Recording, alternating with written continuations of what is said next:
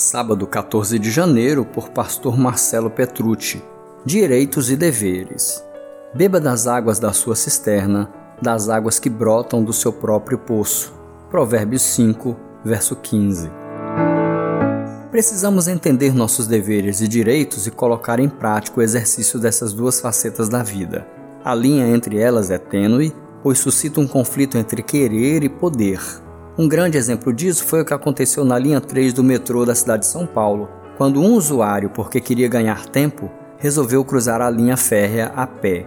Com isso, paralisou a linha por 14 minutos. Ele só pensou em si, queria, então fez. Enquanto ganhava o seu tempo, roubava o dos outros. O texto lido indica que devemos beber água da nossa cisterna, ou seja, não podemos nos aproveitar dos outros e beber sua água. Infelizmente, não tem sido essa a prática de muitos, mas se quisermos viver em retidão e sem prejudicar os demais, precisaremos assumir o compromisso de exercer nossos direitos sem suprimir nossos deveres.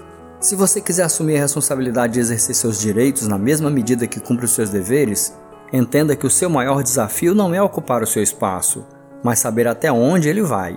Temos o direito de ocupar nosso espaço, sem, porém, causar prejuízo para as pessoas que estão à nossa volta.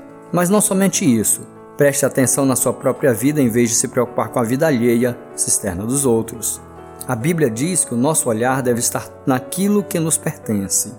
O desafio não é saber como anda a vida das pessoas, mas entender o que podemos fazer para melhorar a nossa. Beba água da sua cisterna, não prejudique ninguém e peça a ajuda de Deus para consertar o que anda errado em sua história.